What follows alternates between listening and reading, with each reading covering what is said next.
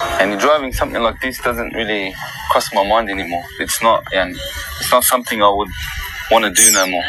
After someone tells you, or you find out that you're sick, or you haven't got much time in this life, all of this is the last thing, Yani, you would want to chase. And this, this is how we should be living our life every day.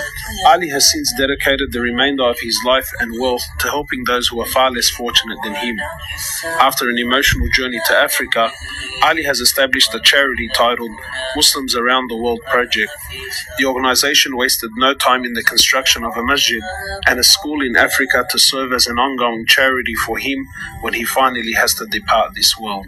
Driving and driving something like this doesn't really cross my mind anymore. It's not, and it's not something I would want to do no more. After someone tells you, or you find out that you're sick, or you haven't got much time in this life, Driving something like this doesn't really cross my mind anymore. 我再也不会有开车这种欲望了。It's not something I want to do anymore. After someone tells you or you find out that you are sick or you haven't got much time in this life. All of this is the last thing, Yani, you would want to chase. And this, this is how we should be living our life every day. This is the last thing that you would want to chase. 你最不愿意追求的事物了，这些财富是你最不愿意。The last thing that you would want to chase, and this is how we should be living our life every day. 所以我们每天都应该用这样的态度度过我们的人生。This is how we should be living our life every day. Ali has since dedicated the remainder of his life and wealth to helping those who are far less fortunate than him. After an emotional journey to Africa, Ali has established a charity titled Muslims Around the World Project.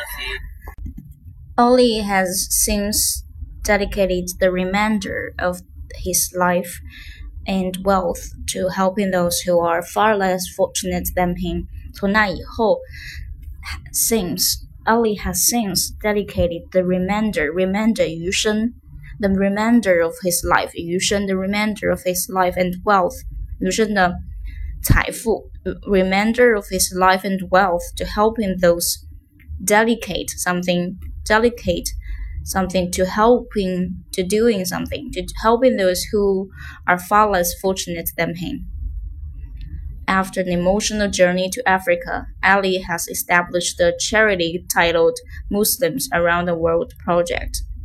在经历一次非洲的情感之旅之后，奥利创立了一个名为“全球穆斯林计划”的慈善机构。The organization wasted no time in the construction of a masjid and a school in Africa to serve as an ongoing charity for him when he finally has to depart this world. The organization wasted no time in the construction of a museum and a school in Africa to serve as an ongoing charity for him.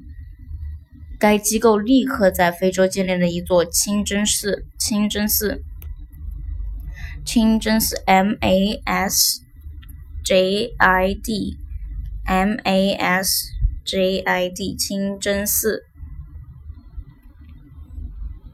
清真寺 masjid mujid masjid masjid masjid masjid masjid 清真寺 wasted no time 立刻 wasted no time in the construction wasted no time in something 立刻做某事 wasted no time in the construction of a mujid and a school in Africa to serve as an ongoing charity for him when he finally has to depart his world，因为阿里终将有一天会离开人世。